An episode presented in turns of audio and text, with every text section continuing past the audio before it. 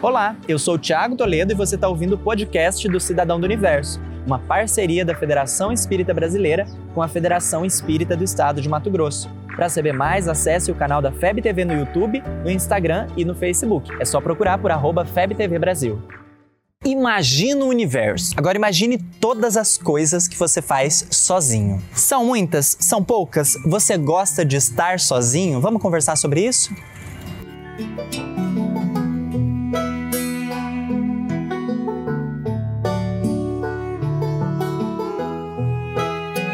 Para algumas pessoas, estar sozinho é a morte. Aliás, tem gente que morre de medo de morrer por causa disso, porque acha que na morte vai ficar sozinho.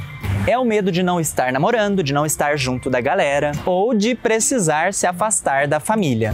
Você pode estar passando por isso agora mesmo, se sentindo sozinho no mundo. Não importa o que houve, mas cá está você, sem ninguém ao seu redor. Como aproveitar essa experiência? Saiba que há uma diferença muito grande entre solidão e solitude. Parecem a mesma coisa, mas não são. E entender essa diferença é fundamental para aproveitar a experiência. A solidão tem bem mais a ver com o aspecto psicológico do que prático. É possível se sentir sozinho mesmo no meio da galera. Um monte de gente. E eu tô me sentindo sozinho. É possível. Já a solitude é uma experiência aprendizado, que se trata do uso feito dessa situação mais intimista, muitas vezes simbolizada pela figura do deserto. Jesus esteve no deserto por um período, Paulo também passou por lá, e Francisco de Assis também esteve no deserto de uma cela logo após ser capturado em batalha. A característica dessas experiências é o mergulho interior, o preparo para uma nova forma de enxergar a vida. E é justamente aí que podemos nos inspirar, aproveitando desses momentos em que ninguém está por perto para passar em revista a nossa existência e aprender a amar a pessoa mais importante da nossa vida, eu mesmo. É, se você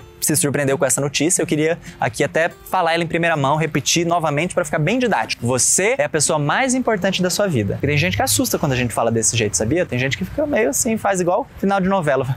Oi, oi, oi. É você mesmo, tá? O convite é o mesmo caso a solitude esteja em um ou outro momento, mas também caso seja compromisso de uma vida toda. Pode ser sim que o que você programou antes de reencarnar envolva essa dedicação total às questões da sua intimidade e o investimento do seu tempo auxiliando a humanidade. Ser um cidadão do universo é saber sempre que aquele que é solidário jamais será solitário. E aí, você sente que vale a pena ser solidário com você mesmo e com as pessoas ao seu redor?